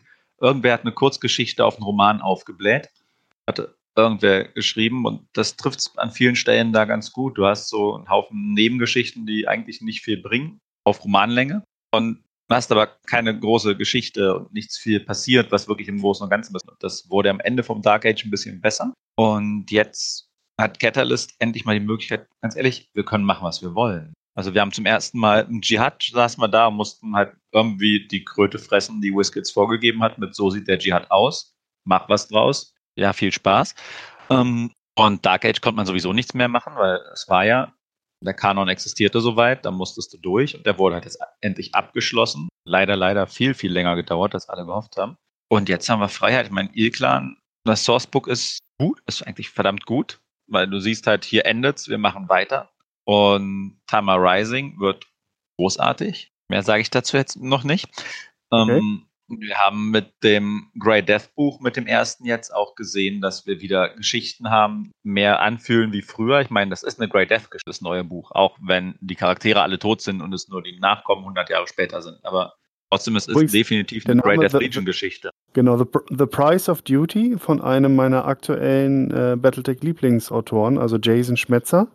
Muss ich sagen, gefällt mir sehr gut, sein, sein Schreibstil und sein Storytelling.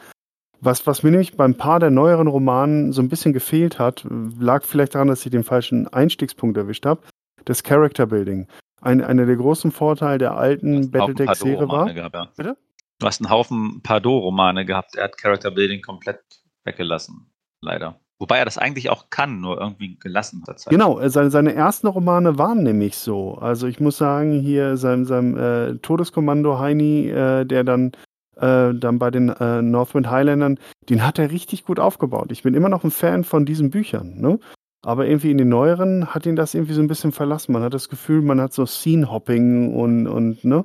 Das ist, also ja, das hat mir gefehlt ich bin bei den begeistert von seinen neueren Sachen. Und das hast du ganz viel. Deswegen fand ich Brian Young ja auch so angenehm, weil der halt ganz anders geschrieben und du mehr auf Charakterfokus hattest in seinem Archer, Archer Pride in seiner Geschichte und also da ist schon wieder mehr und jetzt mit Jason Schmetzer auch. Ich denke, die anderen Sachen gehen auch wieder mehr auf Charaktere ein. Weniger dieses Scene-Hopping. Alles in allem, denke ich, passt wieder mehr zusammen. Du hast eine übergeleitete mit Ray und Cubby und John, die sich halt darum kümmern, dass wir oben drüber halt eine Hand haben, die das steuert. Und gleichzeitig halt die Autoren, die durch die Vernetzung im Internet halt auch wirklich gut miteinander reden können. Ich meine, für das Eridani Lighthorse haben wir auch Geschichten ausgetauscht, dass die zusammenpassen und haben miteinander geredet und was machen wir da und wie kann ich das dann in meiner später noch irgendwie übernehmen, was jetzt in den ersten paar nicht so geht, weil jeweils 100 Jahre oder so zwischen den Büchern liegen. Mhm. So, bis jetzt zum vierten Nachfolgekrieg, aber so ab Clan Invasion, vierten Nachfolgekrieg und so sind die Zeitspannen kürzer. Ich meine, ich habe jetzt zum,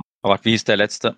Denke ich gerade, der ist No We in Mercenary, da liegen 22 ja, genau. Jahre zu meinem Roman dazwischen. Wow. Zu meinem Roman, zu meiner Kurzgeschichte, die dann Ende des Jahres kommt, da kannst du mehr miteinander machen, mehr drauf aufbauen mhm. und mehr miteinander reden als bei 100 Jahren. Also ja, du hast mehr Freiraum einfach, also mehr Pufferzeit auch und so, ne?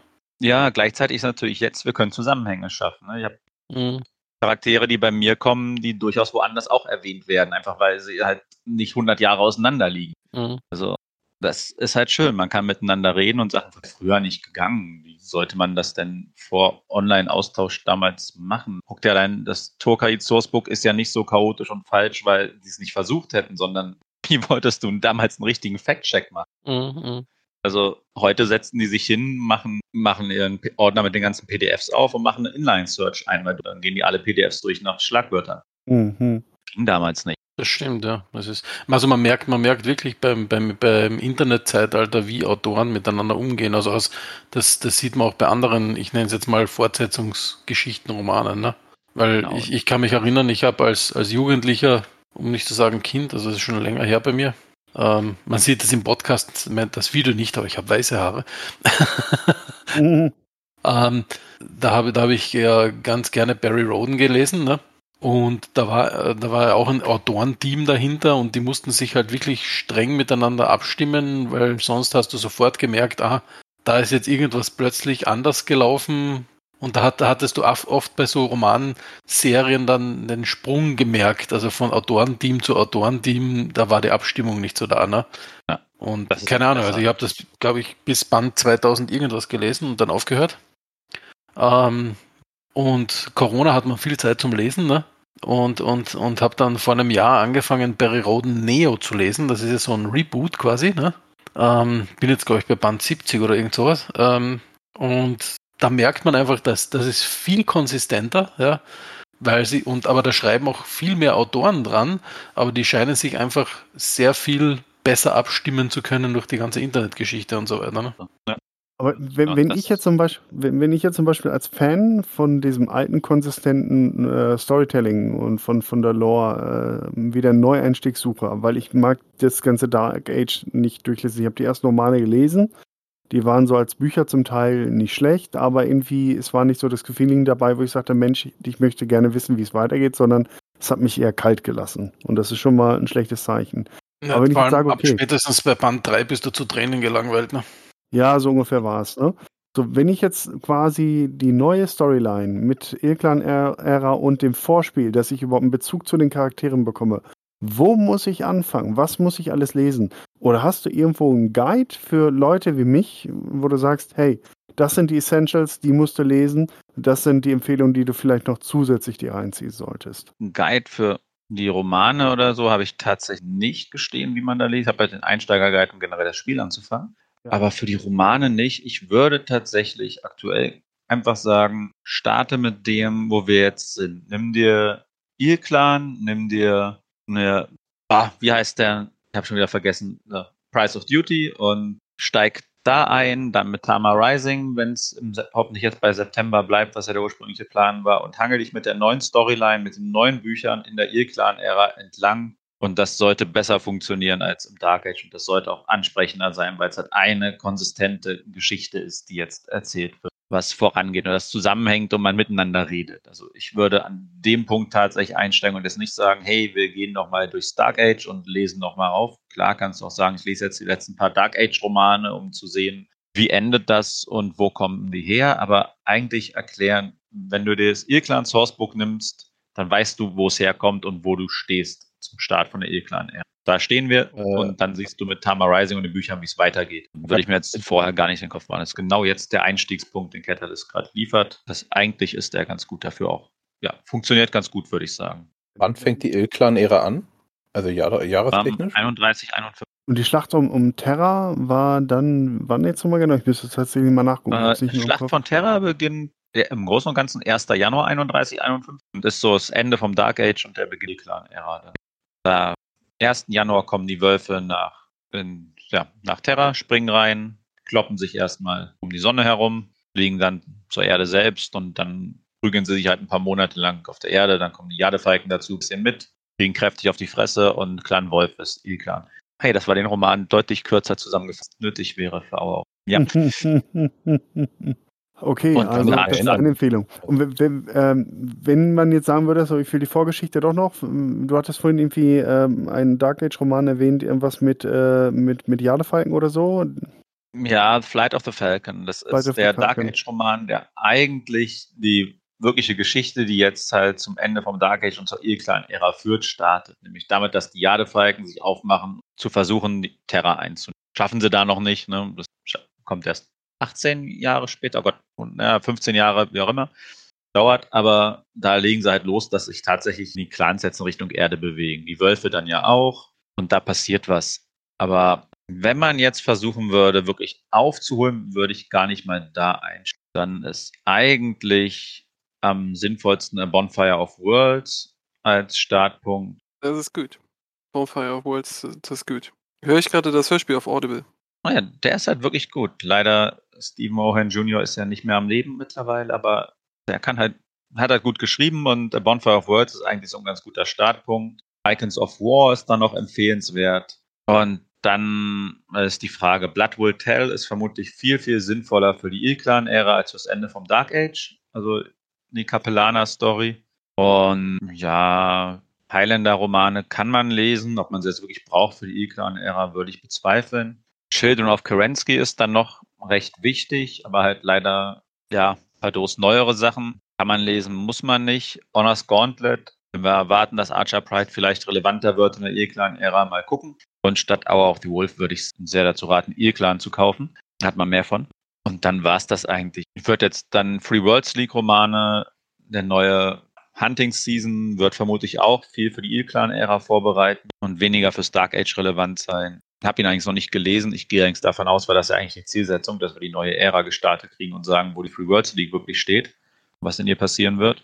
Mhm. Ja, so kommen wir halt vor. Okay. Und natürlich die Eridani Lighthouse, die gehen ja auch bis, ins, bis in die Ilklan-Ära hoch. Aber das wäre mal mein, mein, mein, mein Leserwunsch, sozusagen, dich, dass du vielleicht mal so auf, auf HPG Station mal so ein äh, Reader's Guide für die Wiedereinsteiger ähm, mit tatsächlich eine Empfehlung. Idee, ja. Und dann nicht nur versuchen, den gerade fünf Sekunden aus dem Kopf zusammenzustümpern, sondern sich tatsächlich Gedanken dazu machen. Genau, was sind die äh, Essentials, was sind die Must-Reads oder die muss man gelesen haben und was äh, kann man vielleicht noch lesen oder wo steigt man ein, wenn man wie viel wissen möchte, über welche Phase. Ne?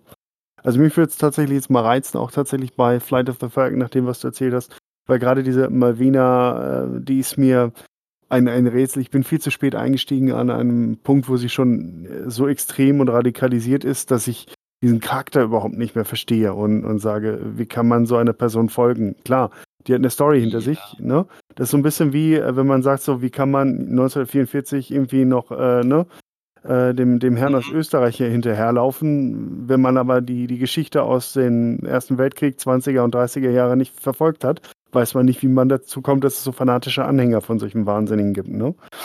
Ja, Von daher- muss man auch sagen, das hilft nicht, dass Pardot das Character Building halt sehr schleifen gelassen hat, zuletzt, weil er hat Malvina dann doch sehr zum Comic-Bösewicht verkommen lassen. Leider nicht So so gut sie tatsächlich, genau. Da war sie vorher nicht, also da war sie auch noch nicht in A Bonfire of Worlds. Ich meine, sie war geistig gesund, war nicht zurechnungsfähig und würde möglichst weit von ihr wegbleiben, aber ja, am Ende war sie Comicbuch ja, ich auch. noch. Also, ja, schade Okay. drum, weil wäre mehr gegangen mit ihr. Das denke ich auch.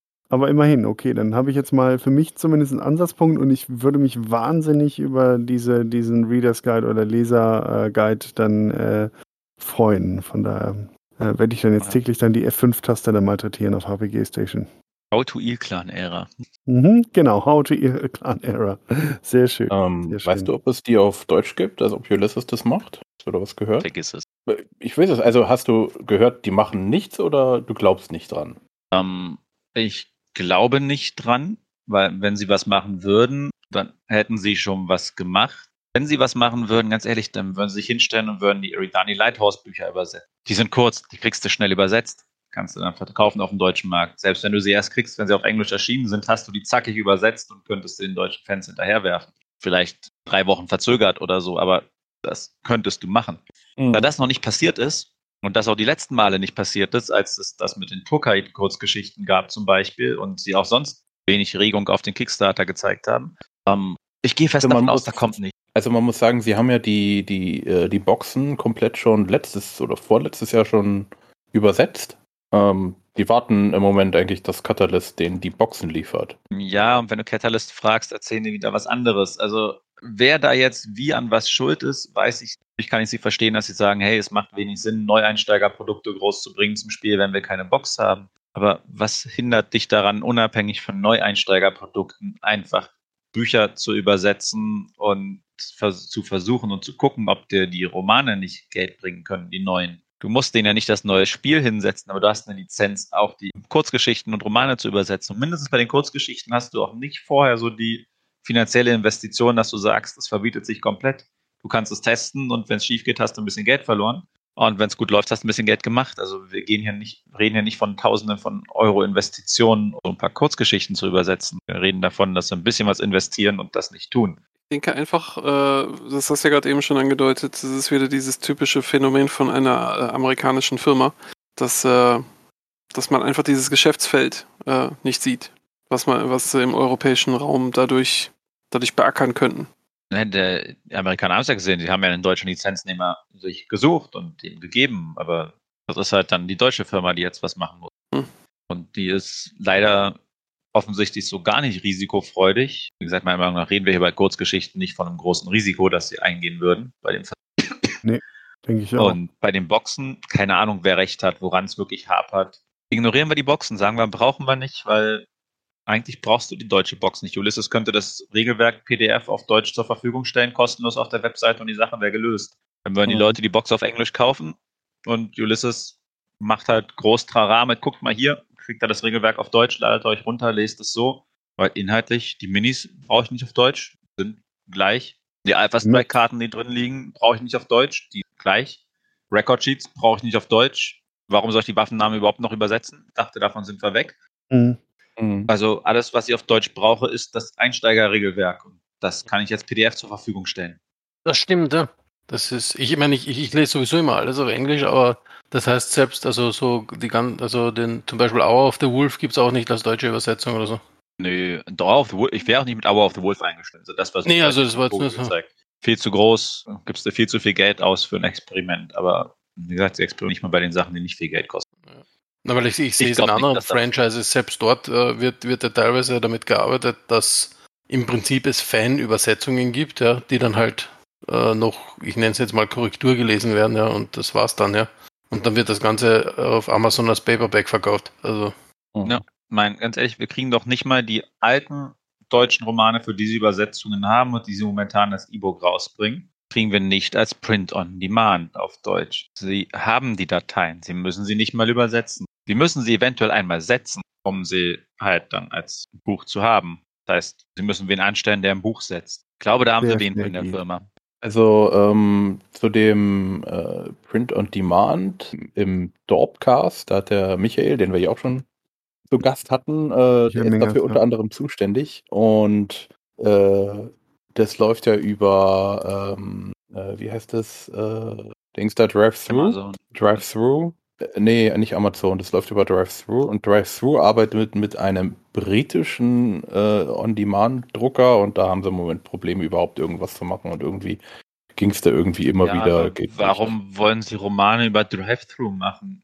Ja. Catalyst macht das Sourcebooks. Romane machst du, wenn du es unbedingt brauchst. Also Romane machst du nicht über Drive-Thru, auf die Idee kommst du nicht. Romane machst du über Kindle Direct Publishing oder Books on Demand oder was es noch so alles gibt im deutschen Markt. BOD, KDP, ähm, ich glaube, äh, haben sie jetzt, haben Thalia und so jetzt nicht auch einen eigenen Print-on-Demand-Service mitgemacht für ihr Self-Publishing? kommt mir so vor, mit diesen Tablets, die sie da rausgebracht haben, gibt es auch einen Print-on-Demand-Service. Ja.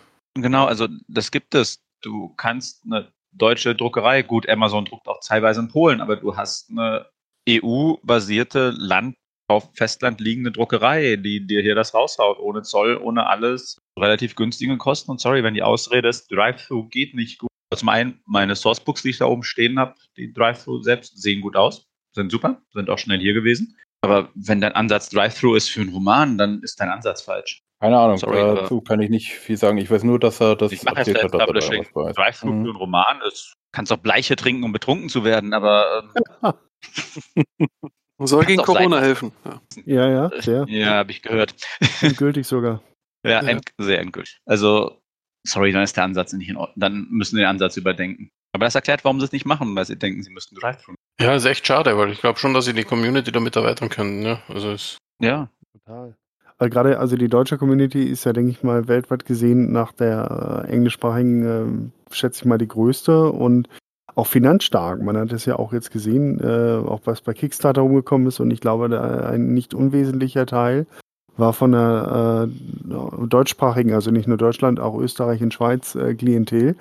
Und Ja. äh, durch moderne Möglichkeiten sind viele Sachen ja deutlich einfacher, als es jetzt noch vor 20, 30 Jahren der Fall ist. Ne?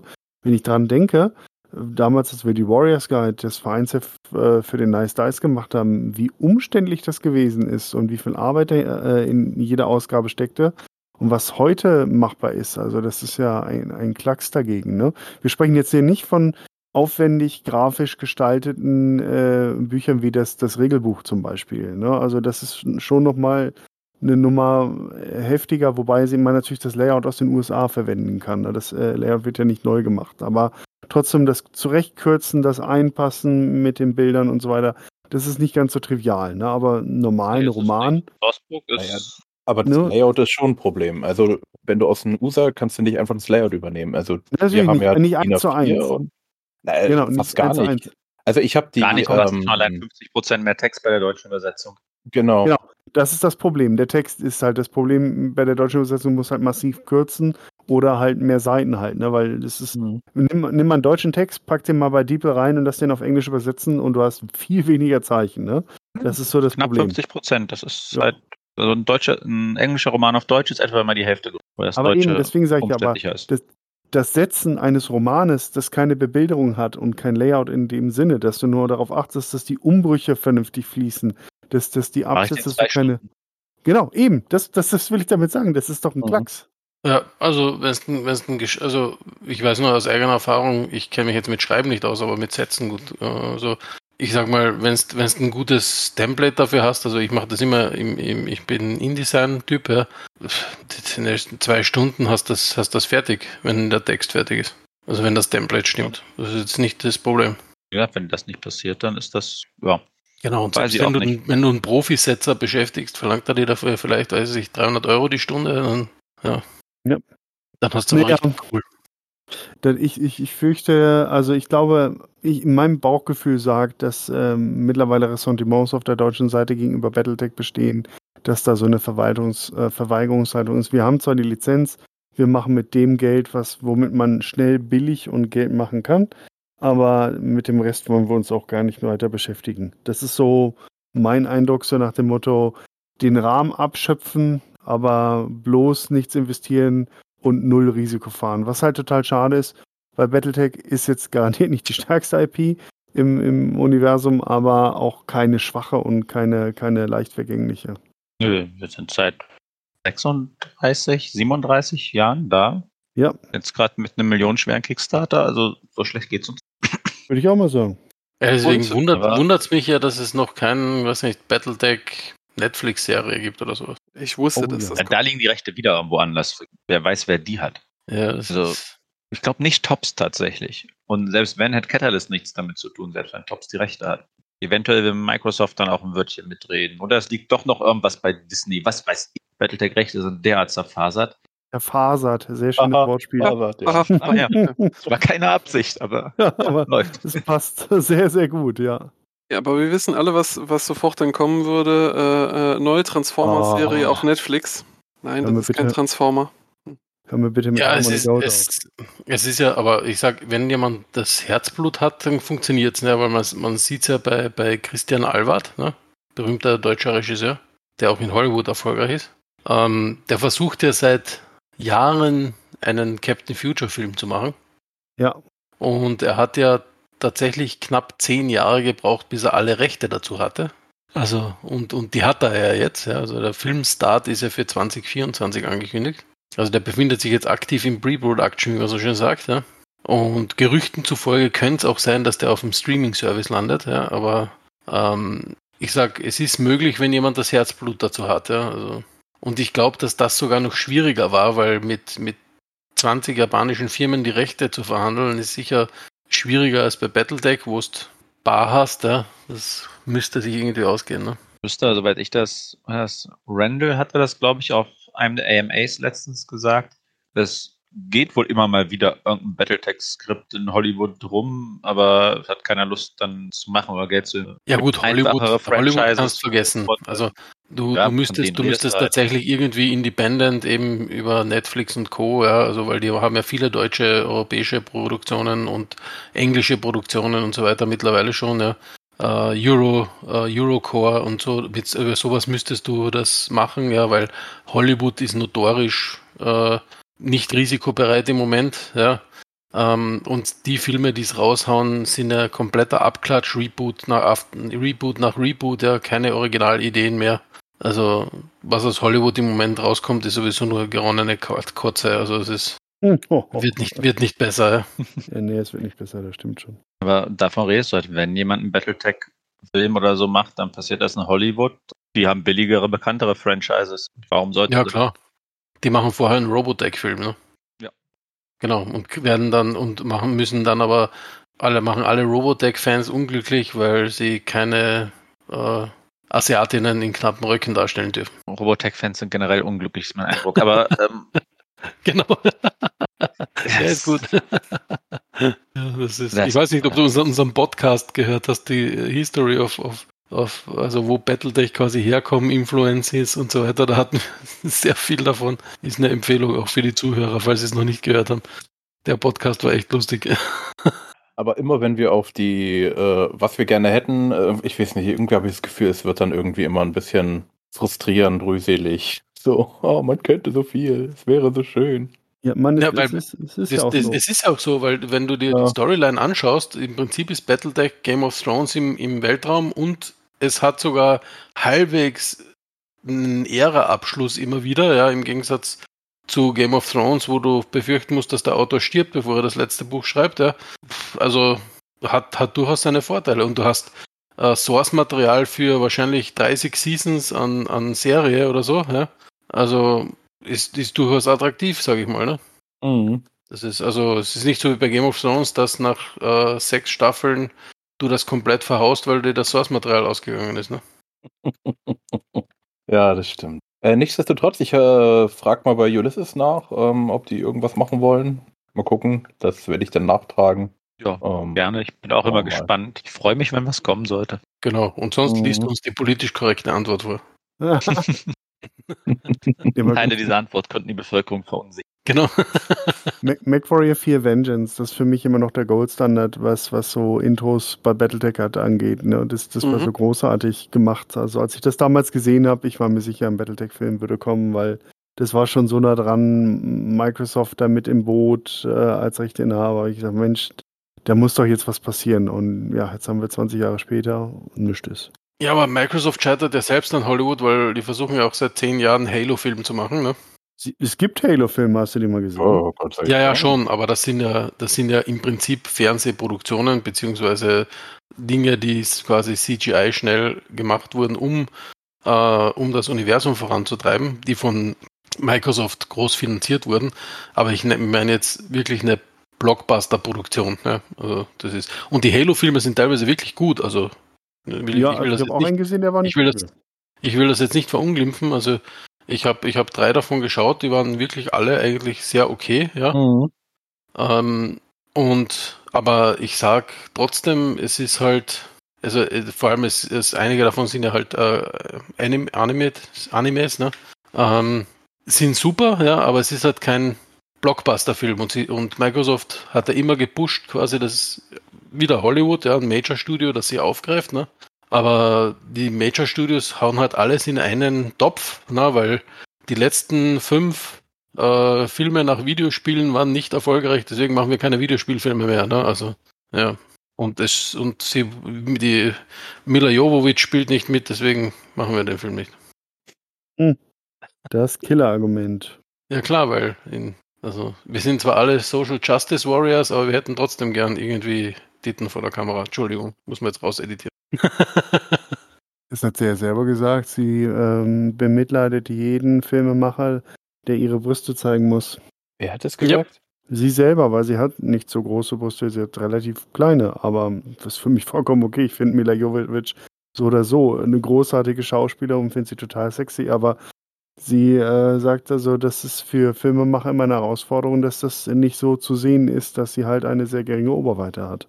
Ja. Ja, musste wie bei Austin Powers machen mit so MGs draus. Dann geht's wieder. Oh ja, alles klar. Ich erinnere mich an die Szene. Genau, die Fembotter. Jeder erinnert sich an die Szene. Na gut. Ja, haben wir noch ein Thema irgendwie, das wir mit Daniel besprechen wollten, jenseits von Fembots und äh, Mila Jovovics Oberweite? Wie sprichst du es aus? Davian oder Davion? Davian. Aber ich glaube, Davion ist richtig. Ray hat es letztens mal irgendwo gepostet, weil die Leute ständig fragen. äh, wird, gibt ja ständig bei Battletech International oder so die Frage, wie spreche ich das aus? Und Ray hat mittlerweile eine Standardantwort für jede Frage nicht im Hm. Kopf. Hast du äh, uns hier eigentlich schon gesagt, wer Ray ist? Äh, Ray Arestia, Line Developer. Äh, erzähl weiter. Kann nicht, äh, weiß vielleicht nicht jeder. So, ja, also Ray Arestia ist Line Developer für Battletech. Man findet ihn halt im Internet ständig Fragen beantworten zu irgendwas. Und ansonsten kümmert er sich halt darum, dass Battletech läuft. Wenn er gerade keine Fragen danach beantwortet, wie man die Fraktionen. Also er ist äh, bei Catalyst zuständig für die Battletech-Reihe und gibt Regelfragen und entwickelt mit und gibt Genau, also Sachen der leitet vor, halt Battletech. weiß. Und das, und das, das, das äh, liebste Getränk im Universum von Battletech ist natürlich die BBC. Und da muss man natürlich dich sofort fragen, welche Variante ist deine Lieblings-BBC? Clan ER. Ganz simpel. Gibt's die gibt's ja auch als Getränk, die kleine eher? Ich weiß es nicht. Also nachdem, nachdem wir ja die Rasalhack-Variante vor ein paar Jahren mal eingeführt hatten, übrigens aus meiner Sicht erschreckend gut, ähm, mal gucken. Genau, also Wir wir werden- war echt super. Ja. Also Rasselhack war fast Wir mein machen auf dem Liebling. Real Life Chapter Treffen eine Fallstudie draus und wenn wir danach nicht alle irgendwie mit Dialyse im, im Krankenhaus aufwachen, dann äh, werden wir dann im folgenden Podcast sagen, äh, was der Ona sich in eine kleine RPPC reingemischt hat.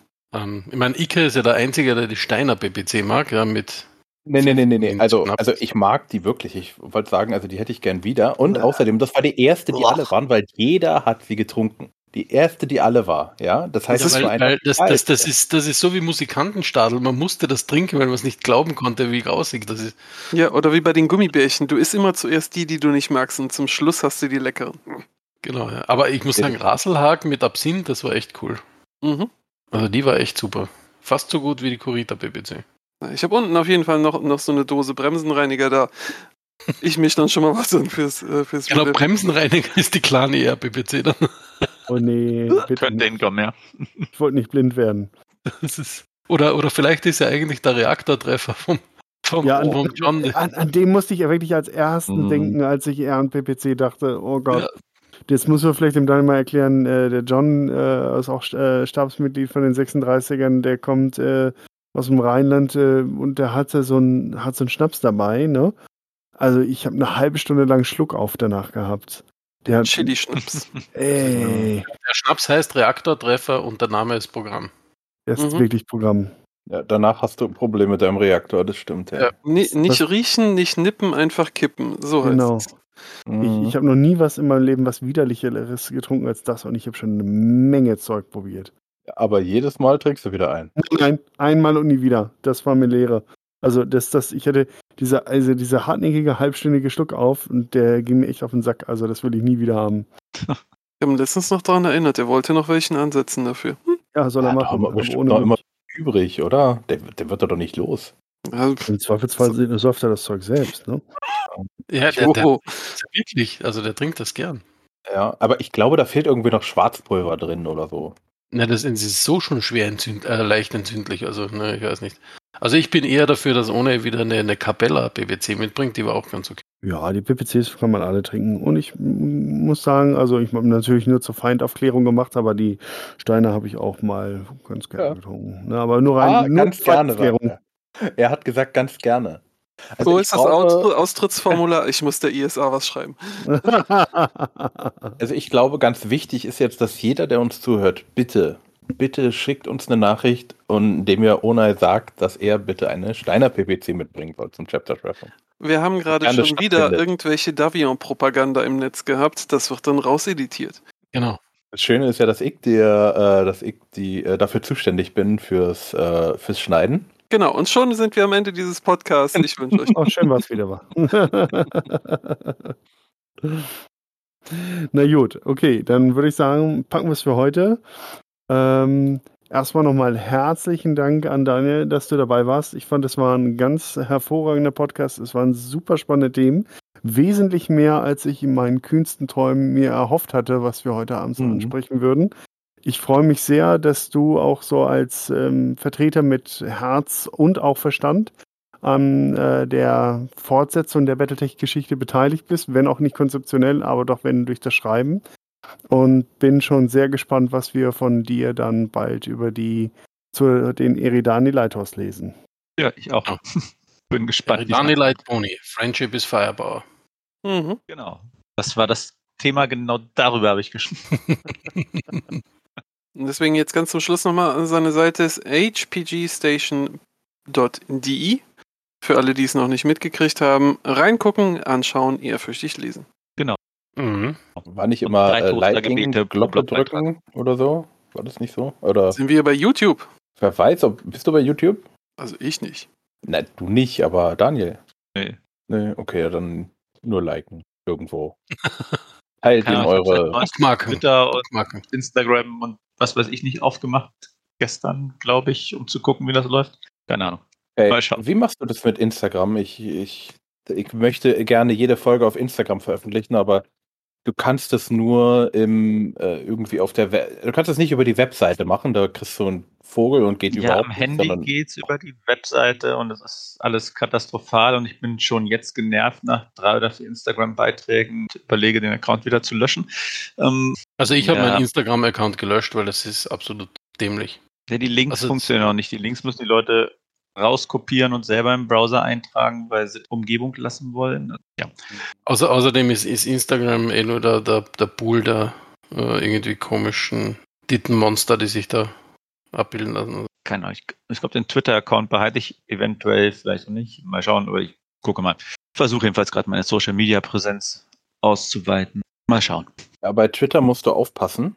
Ich habe nämlich, äh, ich habe irgendwann mal, ich habe meinen Twitter-Account ja schon, schon, schon ewig und äh, ich habe irgendwann mal irgendjemanden gefolgt, dessen äh, Follower sind aber doof oder der ist auch doof und seitdem haben irgendwelche anderen, jetzt gerade so aus der so, so Politiktechnik, haben dann praktisch alle Follower von dem irgendwie blockiert und jetzt kannst du dann nichts mehr lesen. Cool. Das ist ganz komisch. Also es ist auch alles, äh, alles toxisch. Also ich sag mal so Menschen. Hab nicht vor, da was zu lesen. Ist für mich ein Battletech-Ding. Pack da meine. Blogposts rein und wenn Leute mich blockieren, blockieren sie meine Blogposts und mir ist das auch egal. Ich habe nicht vor Twitter. Ja, das Genau. mal gucken, ob mein, auf meiner, meiner Home, mein Dings, ach so, funktioniert gar nicht mehr. Ich hatte mal so ein automatisches äh, Ding bei äh, if, that, if this then that, da so ein Ding, das automatisch meine Blogposts auf meinem Twitter-Dings gepostet hat. Und wie ich es jetzt gerade sehe, funktioniert das nicht mehr. Gut, dass wir darüber gesprochen haben. Muss ja gleich mal kicken, was ich da machen kann. Und das war die Erkenntnis zum guten Abend. Mhm. Genau. Dann danke äh, an euch allen, dass ihr da wart. Danke an äh, Daniel, dass er äh, so schnell von spontan Zeit hatte und uns äh, so viele Einblicke gewährt hat. Falls du sagst, du möchtest nochmal über irgendwas reden, du hast, also, du musst auf, auf unsere Couch kommen und über Battletech reden. Sag Bescheid. Und Was findet sich irgendwann immer? ja, immer. Wir, wir haben ja, äh, wir sind ja dafür da, um äh, die Seele, die, die geschundene Seele der Battletech, der deutschen Battletech-Fans äh, mit etwas Content äh, zu schmeicheln. Sehr gut. Also Die Audio, Battletech-Therapiestunde. genau. Mhm. Wir machen es für die Ohren und du machst es zum Lesen. Dann, da draußen alle, äh, danke für eure Aufmerksamkeit. Wir hoffen, ihr hattet Spaß. Wenn ihr noch Fragen habt, äh, schickt uns Ja. die gerne. Äh, ihr könnt äh, Daniel auch direkt anschreiben. Oder äh, wenn, ihr, wenn es so viele Fragen sind, äh, können wir das sicherlich auch nochmal eine Folge nachholen.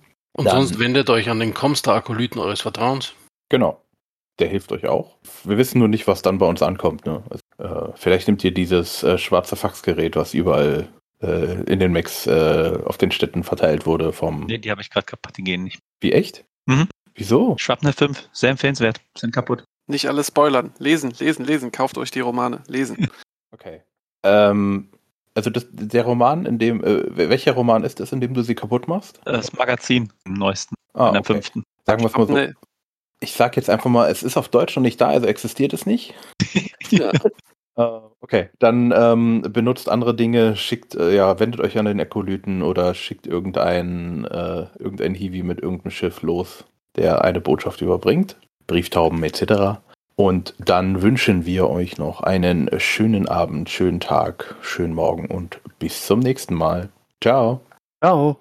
Ciao, ciao. Ciao. Ciao. Inspection successful. Well, everybody, this podcast has been terminated. But rest assured, the Battletech podcast will be back. Shutting down.